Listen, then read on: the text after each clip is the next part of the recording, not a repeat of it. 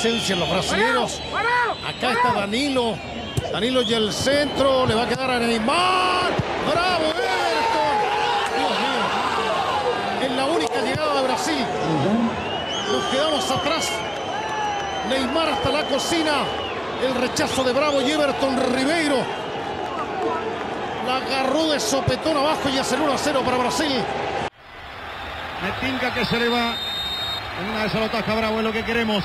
Está Borja, Borja. Gol de Colombia, estuvo cerca Bravo. Gol de Colombia, 18 minutos del primer tiempo. Miguel Borja la aseguró. La aseguró, hubo mucho protocolo, ¿no es cierto?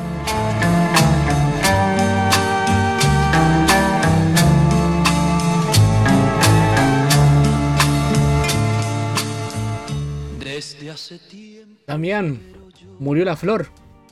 Ya- o la flor murió hace rato. ¿Qué decís tú? No, murió hace rato. Apenas sup- supimos que un tal Lazarte iba a asumir la selección. Yo creo que ahí subimos toda la cuestión. La generación dorada se convirtió en bronce. hasta ahí llegamos. Supimos que hasta ahí llegamos. Oye, pero los viejos rockeros, ¿no confías en los viejos rockeros, weón? Bueno, de partida viejos rockeros no, no creo que sean, son más, bien- son más bien viejos villeros, weón. Nunca he escuchado alguno escuchar rock and roll, weón. Son manáculeos. O sea, lo está claro, weón. Dice, papá, ¿hasta cuándo te voy a decir que Maná no es rock and roll? Puta la wea. tú ya no estás. Murió la flor y en mí tu esencia se. Bueno, a mí la, la flor murió del partido, desde el empate con Bolivia. No sé si te acordás, ¿sabes? Como te dije que. que cero chances. Claro, a pesar de que nos generamos las que las que no están escritas, me acuerdo que esa vez te dije que no había dónde sacar puntos. Acá. Y cuando pasa estas cosas, bueno, no sé si el tiempo me dio la razón, pero eh, uno por fútbol y por muchos factores, se da cuenta que esta selección realmente no tiene... eh, compite, obviamente compite, porque la calidad de jugadores que tiene, unos pares, siempre lo van a hacer porque está en su, en su ADN. Pero. Exacto. Pero le falta. O sea, no. De partida no hay un técnico con una ambición, no hay un técnico que. No se buscó un técnico que moviera mucho el, el árbol, sino que se, se buscó un técnico muy parecido a lo que era nuestro antiguo técnico, que de, que dicho sea de paso nos bailó en este último partido, nos pegó una paliza táctica. Pero vamos por parte, vamos con el partido con Brasil. ¿Qué te pareció el partido contra Brasil? Ya, partido contra Brasil, de partida me sorprendió lo osado que fue porque enfrentar a Brasil ya de partida te da un temor. Bueno, y diría que hasta entre comillas porque Brasil venía en un mal momento con todos los jugadores que le faltó. Y en cuanto al fun- funcionamiento de Chile, no sé, no, yo, yo escucho en la prensa que nos faltó el gol y toda la cuestión, pero yo lo que, lo que yo siento en esta selección es que le falta generar fútbol, o sea, irle a ningún centro completado pases profundos nulos. Lo único que tuvimos fue ese golcito que le anularon a Morales y no saber aprovechar un rebote en un remate de afuera. O sea, su- superior a Brasil fuimos, pero porque Brasil no nos salió buscar tampoco. Lo que pasa es que cu- cuando uno que juega a Chile eh, tiene como buen lejos. Tú lo ves de lejos y tiene buen lejos, pero cuando, cuando estás jugando, llega a tres cuartos de cancha, como que se comienza a desinflar. Llega, llega al área y lo que Brasil lo, lo hace con tres toques, nosotros no, no Nos cuesta un mundo. nos cuesta, no sé, una eternidad, porque Brasil básicamente nos pateó una vez al arco. O sea, es, es real, nos pateó una sola vez al arco y nos vacunó. Con un Neymar gordo, con muchas bajas, 12 jugadores de la Premier League que me vinieron, entre ellos muchos titulares. Con equipo de, de Brasil que se que básicamente estaba pensando mucho más en el partido contra Argentina que contra nosotros, con un, con un Brasil básicamente ya clasificado. O sea, Chile tuvo mal la pelota, pero eso no en el fútbol nos ha dado mucha mucha como te dijera, mucha respuesta que no tener, teniendo mucho la pelota no te garantiza nada. Exacto. Y eso fue, o sea, el fútbol a veces es injusto, ese partido Chile no lo mereció perder. Por último rescataron empate, pero no lo mereció perder. Pero hay jerarquía en el otro equipo. A pesar de que el equipo, el otro equipo puede jugar muy mal, te pisan un, un ratito el pie en el acelerador y. Porque en el primer tiempo Chile tiene que haber seguido en el primer tiempo ganando el partido. Porque era obvio que Tite iba a mover el banco. O sea, metió a Gerson, que le entró a pegarle a lo que se movía. Y después entró Ribeiro. Y cambió el partido porque hizo, puso a un jugador jugando con Casemiro y ahí dejaron de subir tan libremente Charles Arangui, que después más encima se, le- lo lesiona, su majestad Charles Arangui. Y Chile ya dejó de tener tanta, tanta libertad en el mediocampo. Y ahí fue donde básicamente Chile ya en el segundo tiempo nos, nos generó muy poco. Exacto, además también encontramos el, el factor que se venía repitiendo bastante ya en, en nuestro técnico Martín Lazarte, o sea, malos cambios y de. o, bueno, ¿Cómo le, cuesta lo- ¿Cómo le cuesta los cambios? No la apunta ni una. Exacto. No la apunta Y directamente te diría que ni siquiera cambios, porque para mí, para mí lo que hizo no fueron cambios, porque me- meter jugadores en minuto 70 cuando ya vais bajando unos, vais perdiendo 1-0 y cuando el medio campo ya te lo tienen controlado, tenéis que haber reaccionado antes. Bueno, el, partido con Brasil era un partido perdible, totalmente. Eso que no vino Claro, Champions. Menos. Uy, igual, no- igual nos tira un palito. Sí, nos vamos amargo, pero era un partido perdible, más como venía jugando Chile. Eh, perdimos con el puntero del campeonato, o sea, del- de, la, de la eliminatoria. Claro, Eh, cuando ese partido. Lleva en el ocho fixture, partidos ya con este con el que le ganó, a- le ganó a Chile. Ocho partidos, ocho victorias. O sea, de local y visita gana igual. Podrás decirle lo que quieran a Titi, pero el tipo gana igual. Luego viene, claro, luego viene el partido con Ecuador, donde yo siempre dije que íbamos a perder. A ojos y sorpresa de todos, resulta que lo terminamos empatando. Ese partido con Ecuador se nos dio algo que no habíamos tenido a lo largo de toda esta eliminatoria, que es un poquito de suerte. Porque el equipo ecuatoriano no había llegado, Bravo había tenido un par de tapadas muy importantes. Pero por lo general Ecuador no se desespera mucho y te termina ganando los partidos los, los últimos 10 porque saben que los equipos no aguantan mucho el ritmo de la altura y a la final se desinflan. Así le ganó a, a Paraguay en su, en su anterior partido. Y con Chile iba camino a eso.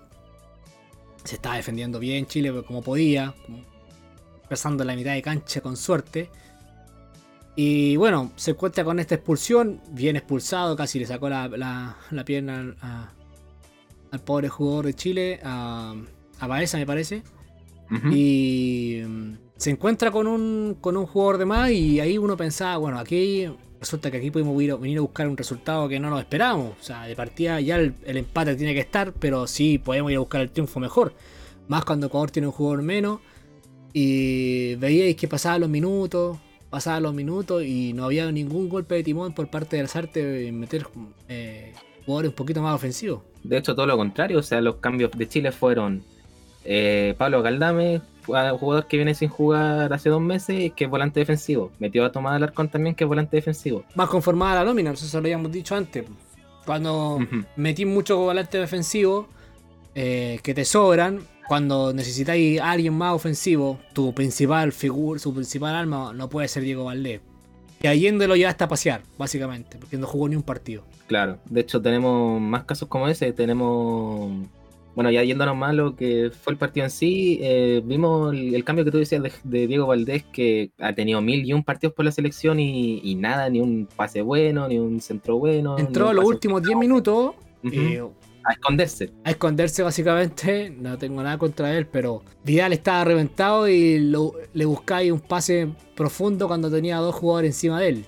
Siendo que tú Ujú. estás recién ingresado, o sea, tenéis que pedir la pelota, no parar. Se llegó, entró a pararse en mitad de cancha, a eso entró. Y a Claro. no moverse, ni, ni, ni- ni a, ni, a, ni a romper líneas, ni a, ni a buscar el pase profundo, ni a, ni a tirar el equipo hacia arriba. O sea, entró a 0-1 más de montón en el medio campo. Y a, Tampoco lo y a- la pelota. Claro, y a intentar sostener la pelota con Arturo Vidal, siendo que el tipo ya estaba reventado tanto a correr. Bueno, así como se nos va una, una posibilidad hermosa de poder lograr un triunfo en esa, en esa tierra tan, tan difícil, pa- sobre todo para la selección, porque siempre nos cogimos de a tres o, o No, sí, sí, o perdemos. la pasamos mal.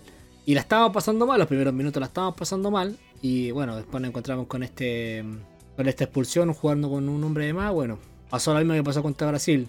Que jugamos todo el segundo tiempo con un jugador de más y no fuimos capaces de generar nada. Y tampoco con cambios que respondieran a la necesidad de salir a ganar el partido. Sobre todo cuando el, el mismo, el Sí. mismo partido te está diciendo, sale a buscarlo.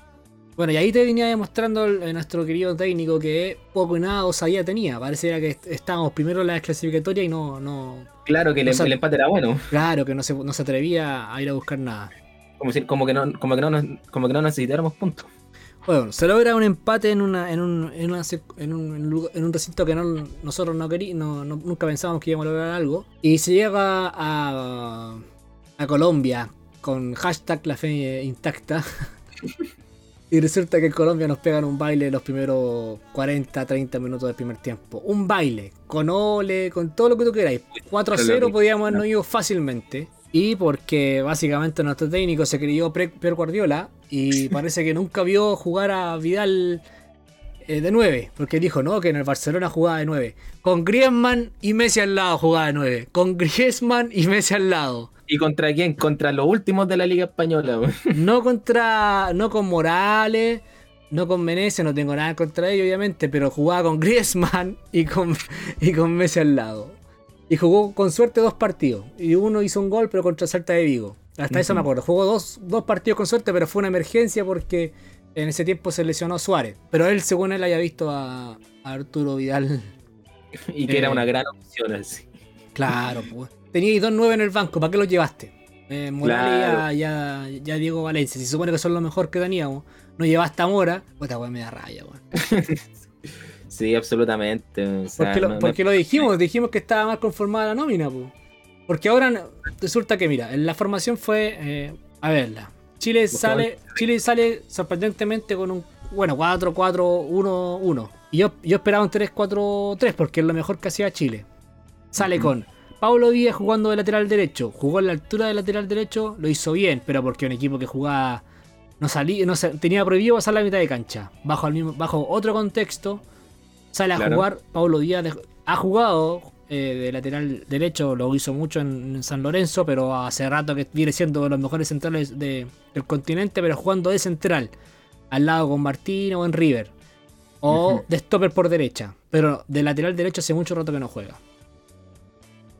Eh, Claro, Gary no. Medel y Enzo Rocco de centrales, los dos centrales. Para mí siempre la dupla tiene que ser Medel y Pablo Díaz, pero bueno, pone Rocco. Y el lateral izquierdo es Mena. Mena al menos jugando en su, en su posición. Luego tiene, tienes, básicamente hizo la misma formación que hizo contra Ecuador. Pero la diferencia es que acá le faltaba a Aranguis y le faltaba eh, Vargas. Jugó Isla en una posición que, ¿desde cuándo que no juega ahí?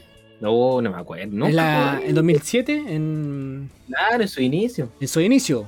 Le quitaste a, a- a- a Isla lo mejor que hace, que es jugar como lateral volante, partiendo desde, desde la mitad de la cancha hacia el, el arco rival o partiendo del lateral desde atrás hacia adelante, o sea, llegando al espacio. Lo hacía jugar Claro. entre el cuarto de cancha donde no tiene. Es como cuando le pasaba lo mismo a, a, en, la- en, en Chile cuando a veces jugaba de puntero por izquierda. O sea, perdía todo ese recorrido Bocellur y no tenía sorpresa. Le pasaba también mucho en la U. Luego tenía a. Menezes, que en el León, de su- en su equipo en el México, juega de puntero por izquierda. Y acá lo, hacía- lo hacía jugar como volante, por, más lateral volante porque lo mandáis a marcar a cuadrado. Claro, mandar a marcar al lateral rival. Lo hizo en la Al altura y lo hizo muy bien, pero acá era otro contexto. Acá tenían que salir a ganar, no a especular, no. ¿Por qué? Porque sorprendentemente, y para ojos de muchos, el señor Reinaldo Rueda te pone un equipo ultra ofensivo. ¿Por qué? Quería ganar. Porque, claro, está eh, cuestionado. De partida, sus dos centrales no estaban. Ni Jerry Mina, ni, Jerry- Ah, claro, los de la breve. ni el bailarín Jer- Jerry Mina y ni eh, Davison Sánchez. Ya tenía ahí cierta, cierta posibilidad. Cuadrado, que juega de lateral derecho a veces, pero básicamente lo viene haciendo en la posición de, de volante, más que de, de- de lateral derecho. Es un jugador que sube, pasa mucho al ataque, pero defiende muy mal. O sea, deja mucho espacio atrás. Ahí está, pero cantado para que Mena le comiera la espalda, pero bueno. Moreno también un jugador que sube mucho al ataque. O sea, pasa mucho pero defiende muy mal. También. Luis Díaz, ¿para qué decirte? Luis Díaz es Mbappé hoy en día. Parecía Mbappé allá. Eh, Quintero, que todos lo teníamos fuera del radar después de haber seguido de River. nadie- ya nadie se acordaba dónde jugaba Quintero. Me decía con ese pedo largo. No, no lo reconoció en un momento. Y reconocí, ni, los de River lo reconocen. Puta, se aburrió de meter pases profundos y hacer lo que quiso. Luego tenía a Barrio Uribe, Barrio de muy buen pie y Uribe más, más para pegar. Y de arriba tenía a Borre y a Borja. Y bueno, como jugaste, jugaste con línea de 4, te puso a Borja y a Borré a jugar mano a mano con Rocco y Medel. Y te mató. Porque puso a Borja, un weón que mide cuánto Borja midirá, un metro 85, 87. Un metro ochenta y tres, Pesará sus 90 kilos a enfrentar a Karim Medel. Se lo comió, pues, weón. Se lo comió. En vez de haber hecho una línea de 3, haber mandado a Borja con Pablo Díaz y a Rocco con Borré y haber dejado a Medel libre.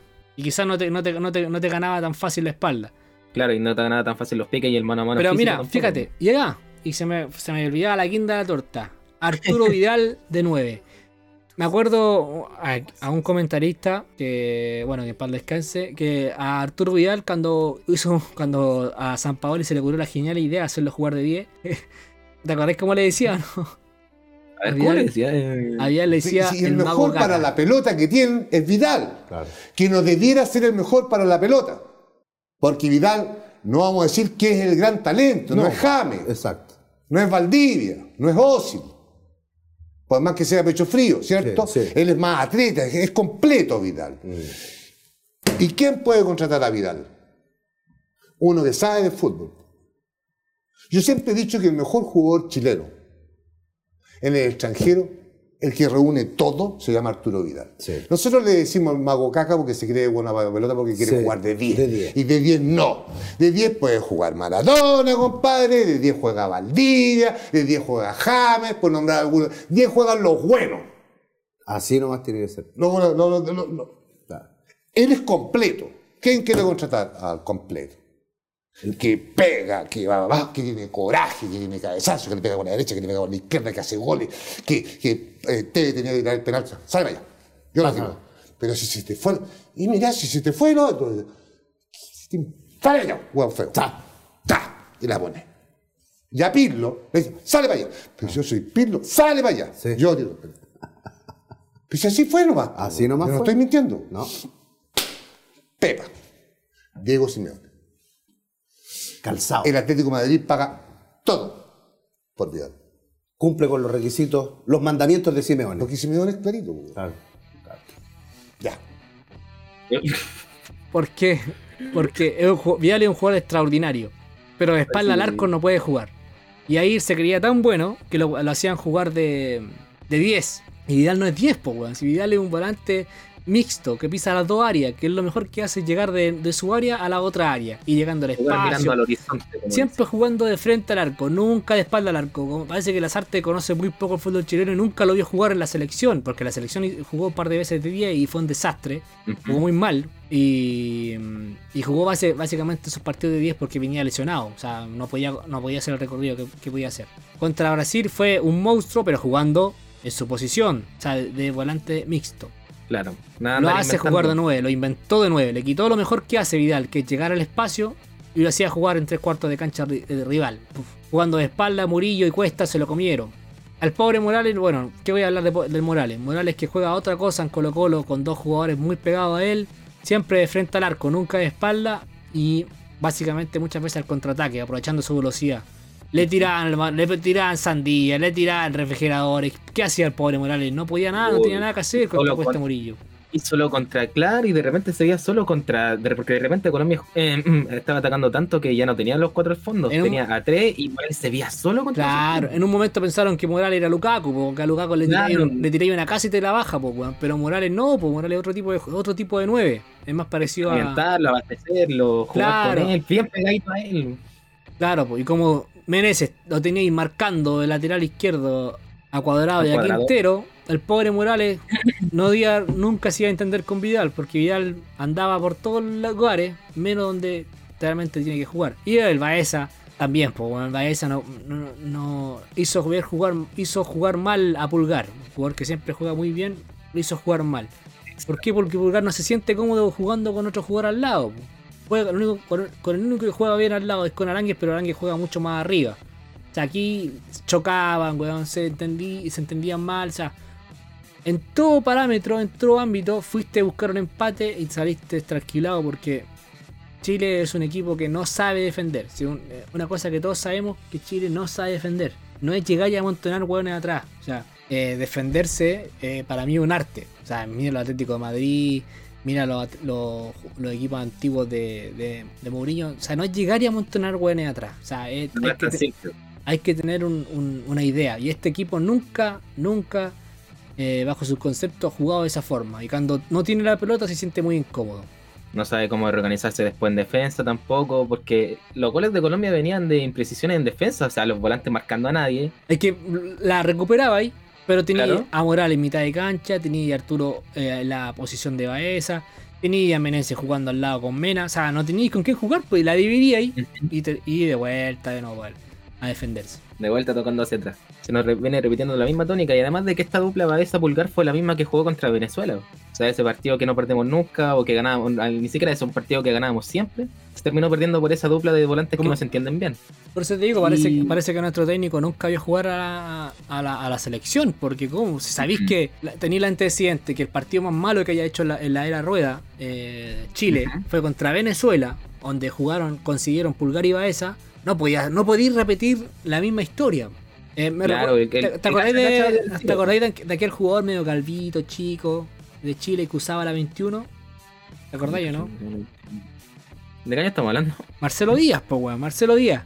Ah, ya. Yo me acuerdo que una vez tampoco. Marcelo Díaz jugaba en la juega en la posición de pulgar. Siempre Sí. jugaba de eh, volante central y se metía entre medio de los centrales y distribuía el juego de Chile. Una vez al señor San Paoli se le ocurrió la genial idea de poner a Pizarro al lado de él. Y fue de los partidos más bajos que hizo Marcelo Díaz eh, jugando por la selección con Pizarro al lado. Estáis hablando de un Pizarro que es un jugador extraordinario. Pero el problema es que él estaba quitando mucho espacio para correr, porque él lo que hacía era correr en, en- como corría como el árbitro, que era como, un- como con una X, y constantemente se sentía incómodo con el jugador en la misma línea que él. po. Por eso siempre jugaba, jugaba solo, libre, jugaba cómodo, porque tenía a Vidal adelante de él y Arangui adelante de él, pero nunca en la misma línea. Y aquí le pasa lo mismo a Pulgar, pues, así jugar a Pulgar, que es un jugador que tiene que jugar libre, sin ningún jugador al lado. Y obviamente que a veces lo apoya Arangui siempre o lo apoya Vidal, pero no en la misma línea a veces. O sea, eh, no, no, Vidal no, Pulgar lo que no tiene es que, es que no pisa las dos áreas. Y, y va- o sea, está ahí básicamente haciendo jugar dos jugadores de lo mismo. Y ahí es donde, donde no muchos jugadores se sienten cómodos. Y Pulgar, obviamente con Venezuela jugó horrible, junto con Baeza, y bueno, se repitió la misma canción, ¿no? Claro.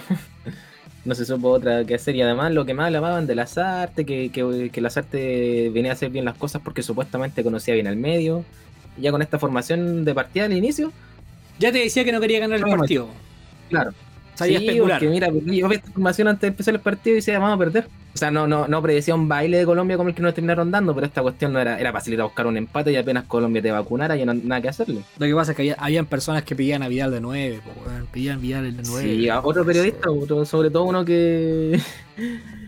Uno que está en otro canal que decía, no, es que Vidal de 9, no, es que. Y que, y que se sintió súper orgulloso cuando Vidal lo tiraron de 9 y después que se quedó calladito. Le quitaste lo mejor que tiene Vidal, que es llegar de- desde atrás, frente al arco, y hacerlo Con jugar. sorpresa, sí, po. Eh, Vidal es un jugador extraordinario, pero eso no quita. Es como. Ponete un día y hace jugar a, a- a- a Messi de lateral izquierdo, pues bueno, a ver cómo le va. Mm. O sea, no por ser un jugador super clase puede jugar en todas las posiciones. Hay que entender que Vidal, su inicio fue de central, pues de libro.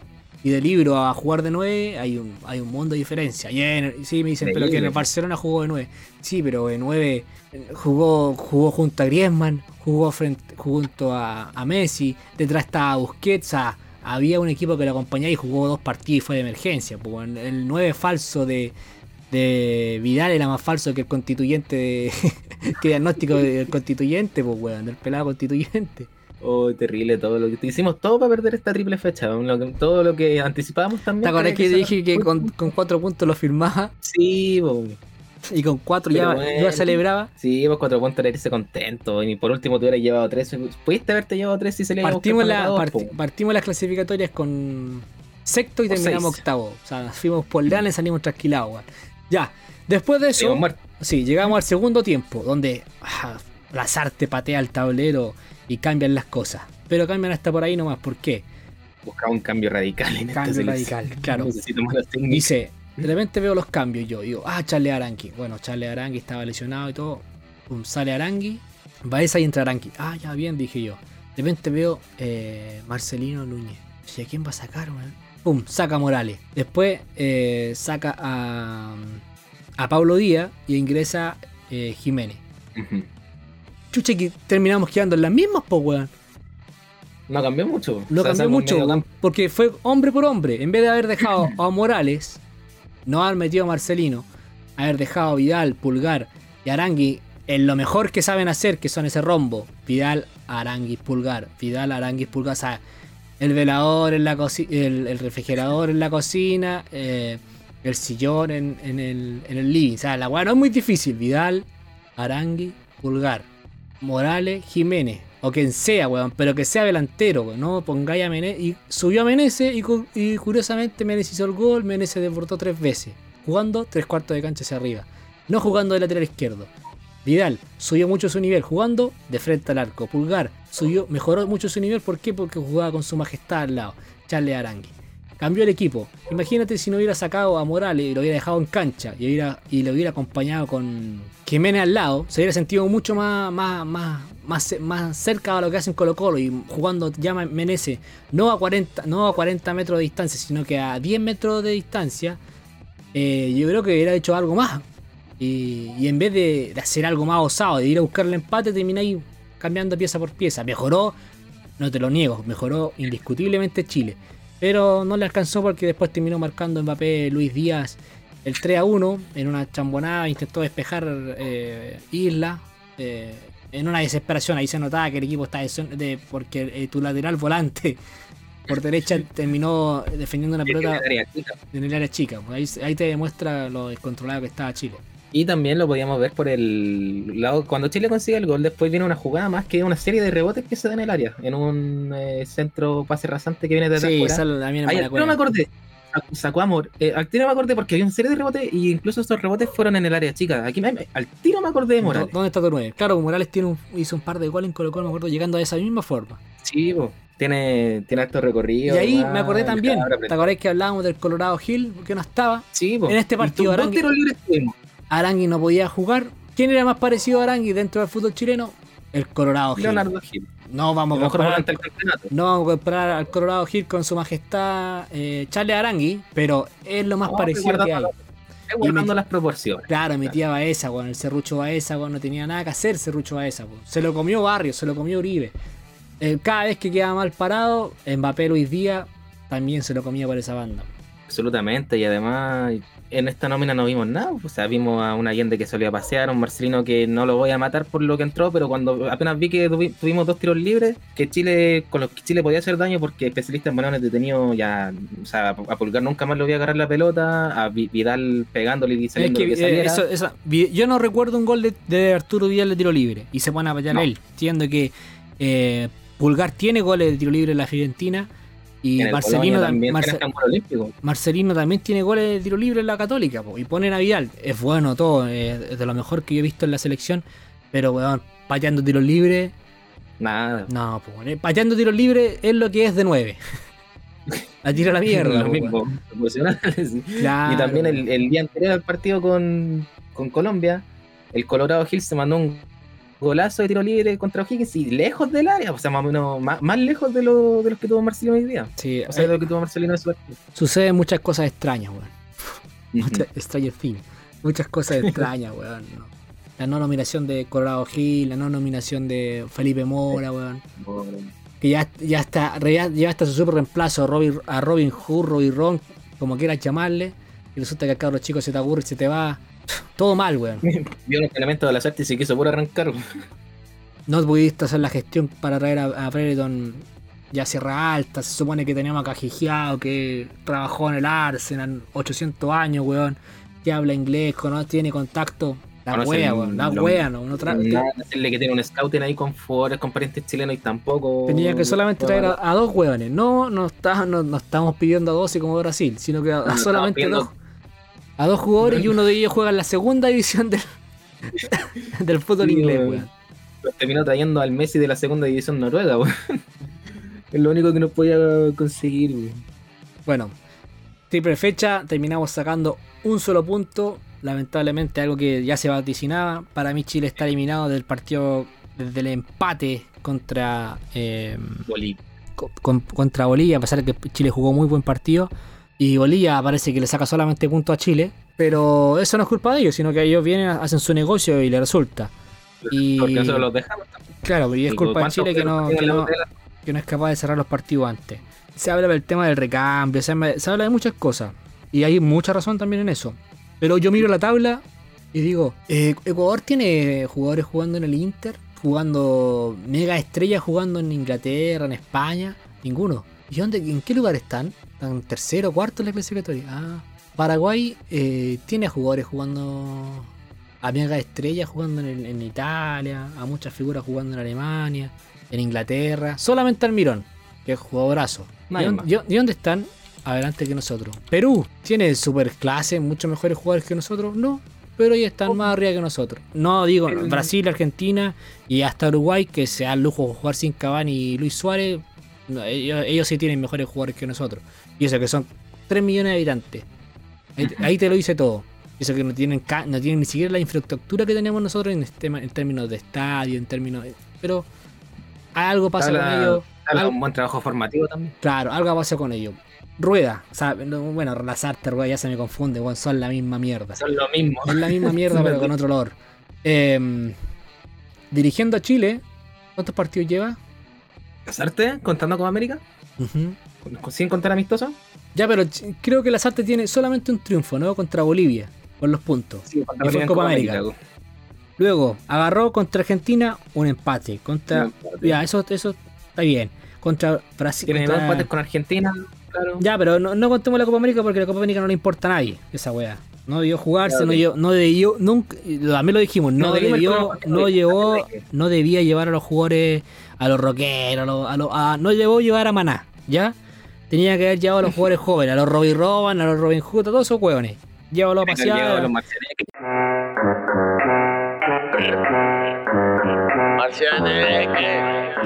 a los, a los Marcianeque, a los Allende, a todos esos hueones tienen que ir llevados. Eh, pero los lleva igual. Ya, ¿qué pasa? Los jugadores se te llegan reventados y lesionaste de peor forma a tu mejor jugador en ofensiva que Alexis Sánchez. Pero eso ya lo hablamos. Y cuando, y cuando, y cuando tenías que jugarte la vida no lo teníais. Eh, logra un triunfo eh, contra Argentina, contra una Argentina, no la Argentina de ahora, no, eh, eh, jugó contra la Argentina que tenía una mochila de 800 kilos en la espalda. Entonces no ganan nada. Ya, se logra un empate. Contra Bolivia, rival, rival que tenéis que sacarle sí o sí, de local, sí o sí eh, ganarle. No le ganaste. Ya tenéis Que de visita a Bolivia no le saca punto a nadie. ¿no? tení dos puntos menos. Luego vino la Copa América ya. Después vino Vino al tiro el partido con eh, Brasil. Brasil, perdiste, era perdible.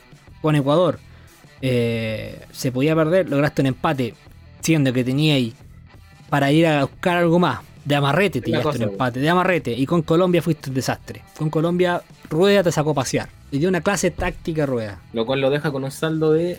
Chile en estas clasificatorias ha ganado un solo partido. Cuatro ha empatado, ha perdido cuatro. O sea, de esta forma no va ningún equipo al mundial. Ninguno. Perú. Perú, que no tiene, a no tiene a ningún jugador jugando en el Inter. Que Paolo Guerrero, su mejor jugador, ya lesionado casi toda la eliminatoria. Que tiene a la Padula como su gran figura. Ha ganado dos partidos, ha empatado dos, ha perdido cinco. Ha perdido más que Chile, sí, pero ha ganado dos partidos. Está es un equipo que sabe ganar en los momentos justos. O sea, Paraguay. No, no, no tiene partidos que tiene que ganar. Paraguay que en esta, en esta fecha no jugó, no jugó Almirón, tiene ganado dos partidos, empatado cinco y perdido dos. Sí, 11 dos puntos, arriba que nosotros. Super estrella, mucho recambio, no Ah. creo que tenga. Yo creo que con, podría tener hasta jugando con jugadores de, las- del- del- de las ligas medio nacionales. local. No sé si que será muy superior. Sacando a Almirón, obviamente. Pedazo de jugador. Claro. Colombia, sí, eso, Colombia, claro. Colombia sí tiene mucho más que nosotros, eso no, no te, no te lo niego, no tengo nada que decir. Pero a pesar de eso, vino sin Jerry Mina, vino sin eh, Sánchez, vino sin Zapata, vino sin Muriel, o sea, ta- los mejores jugadores estaban fuera y te ganó igual. No nos podía tener. Ecuador, jugadores jóvenes, te creo, todo el tema, pero no tiene ningún jugador jugando en la liga muy importante. Cuatro, Incluso ellos mismos no pueden sacar experiencia de la altura porque la mayoría de ellos juegan en, en Claro. otro equipo. cuatro triunfos, un empate y cuatro derrotas. Está con 13 puntos. Y bueno, de Uruguay, y, a- Argentina y Brasil, eso juegan otra wea. Claro, y ninguno, o sea, hacer una pequeña salvedad, ninguno tiene una derrota trepitosa. O sea, todas la- esas dos derrotas que vemos de Paraguay, una fue con, con Brasil, lo mismo, lo mismo lo mismo Perú, lo mismo Ecuador, lo mismo Colombia. O sea, no, son después- derrotas que han perdido ellos por, por, por tontos. Después veía a, a Bolivia con 6 puntos y después veía a Venezuela último con 4 puntos. Es que el único partido que ganó Venezuela se lo ganó Chile, weón. Mm, un partido que Chile nunca había perdido en su historia. Bueno, fuimos por lana, salimos trasquilados. Era algo que se podía prever. Nosotros lo previmos que podíamos, que podíamos sacar un solo punto.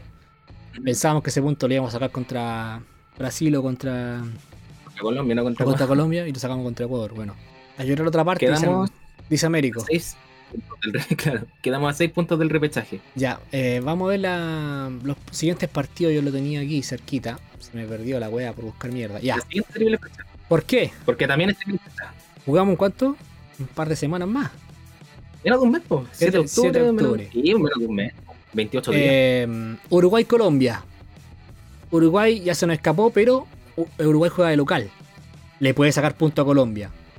Vamos, Exacto. sacamos la calculadora mierda, la calculadora científica, todo Sin esa vergüenza, sin miedo, vamos. sin asco. Yo creo que estamos clasificados, pero igual uno siempre se ilusiona, weón, no sé por qué chucha. Sí, Bueno, es que si puedes que quedar en la mitad es que ir al repechaje, pues tampoco es para. No, weón, si Tampoco estamos, te eliminados, no te pero hay que, hay seguir el no te juego. quedar tercero, segundo, Hay- cuarto, no, no, pues, ¿con weón, qué te- está ahí? Hay que seguir el juego, teníamos que vender el podcast, weón.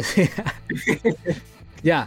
em, Perú-Chile. Aquí, esta weá, guerra del Pacífico, tercera guerra, cuarta guerra mundial, porque el que pierde acá está eliminado.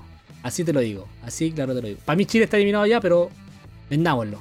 Si el que pierde acá Ya. está eliminado. ¿Por qué? Porque Perú tiene 8 puntos y Chile punto, 7. un punto más que nosotros. Un punto más que nosotros. Si nosotros, si nosotros entre ellos. empatábamos contra, contra Colombia o empatábamos contra Brasil, terminábamos séptimo porque tenemos mejor diferencia de goles. Ahí se me hace la digo. Así, estamos, estamos en las mismas. Situaciones con las situaciones muy países. el que gana ahí, Países con la misma. el que gana ahí se, le, se va eliminado. O sea, eh, luego tenemos nuevamente, ahí está la gestión del señor Milat. Nuevamente es Chile a jugando una triple fecha básicamente eh, con puros partidos de visita, pues, weón. Sí, po. eh, con Ecuador, con Colombia, y ahora nuevamente el siguiente partido de visita. Ir a jugar a un, a un recinto que es muy difícil, donde Perú siempre contra Chile, venga como venga Perú, se juega la vida. Para ellos, Juegan como un clásico. para ellos es mucho más que un, que un clásico. Y ahí Claro, y está, claro, el, en el recuerdo por ahí pasó el campeón de América y todas esas mierdas que nos escribimos los mejores en su tiempo. Como te digo, y ahí el que gana, gana y el que Ahí pierde, vienen los dos partidos de local. Luego, como te digo, Colombia seguro que no les, no le saca un triunfo a, a Uruguay, empata o, o pierde. ¿Y qué- eso qué quiere decir? Que Colombia no se nos escapa, quedaría, no sé, a ver, con 13 puntos con 14.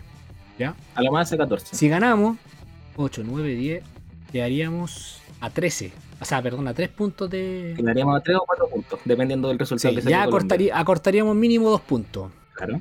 Porque después Paraguay juega con Argentina que viene dulcecita. Baila, baila con el Papu, Messi llora, se reencontró con su gente. Pasaron cuántos años para Messi, 33 años, y recién lo quiere la gente de la No, ¿y Argentina. cuántas copas? Unas 20. ya, pero ahí Paraguay no le va a ganar a Argentina. Eso quiere decir que Paraguay tampoco se nos va a escapar. Así que por eso te digo que esta, esta triple fecha está dada para que, digamos, ilusionando. Acortemos, no, no para no pa meternos, para cortar distancia. Se nos, lo ilusionemos como unos hueones que somos.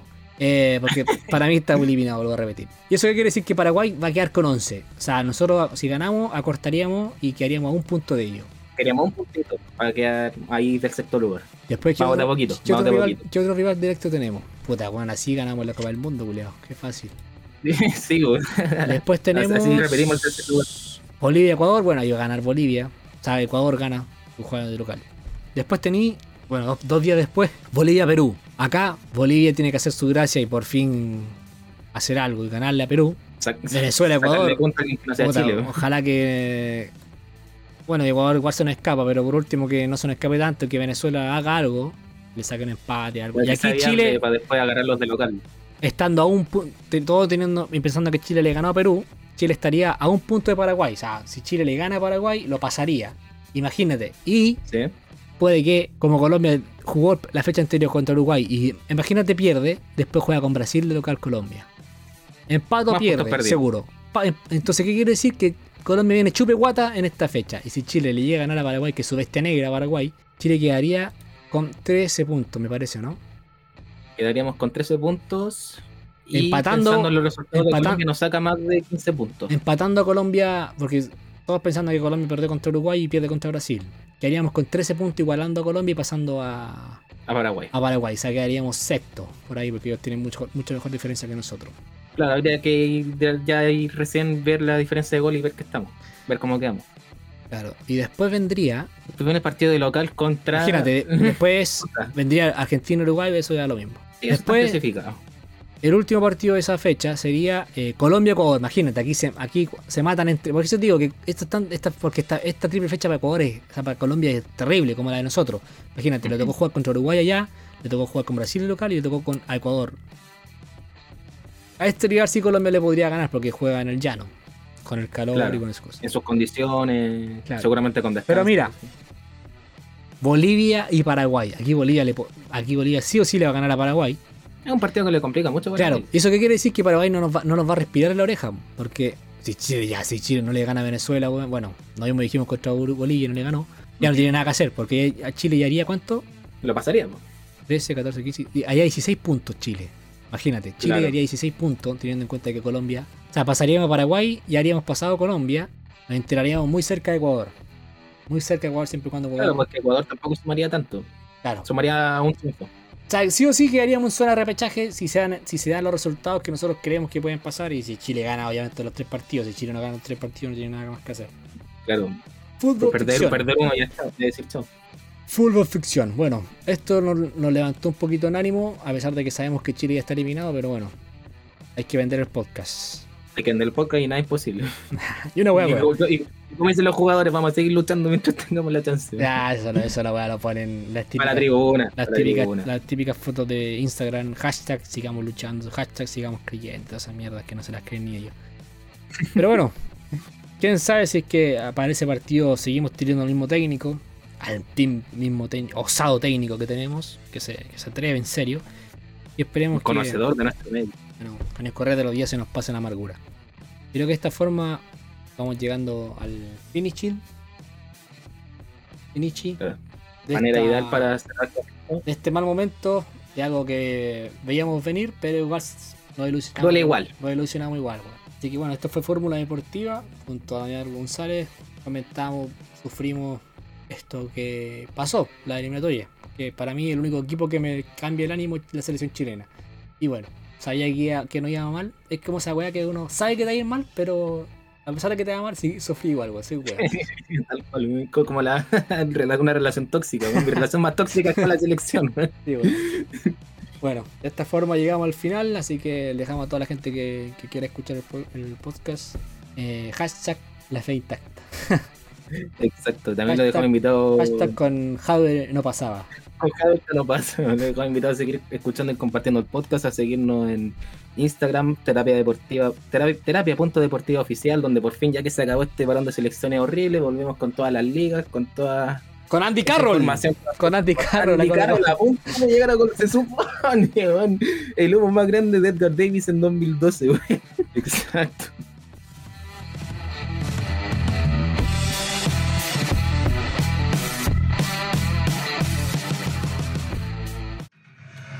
¡Brígido!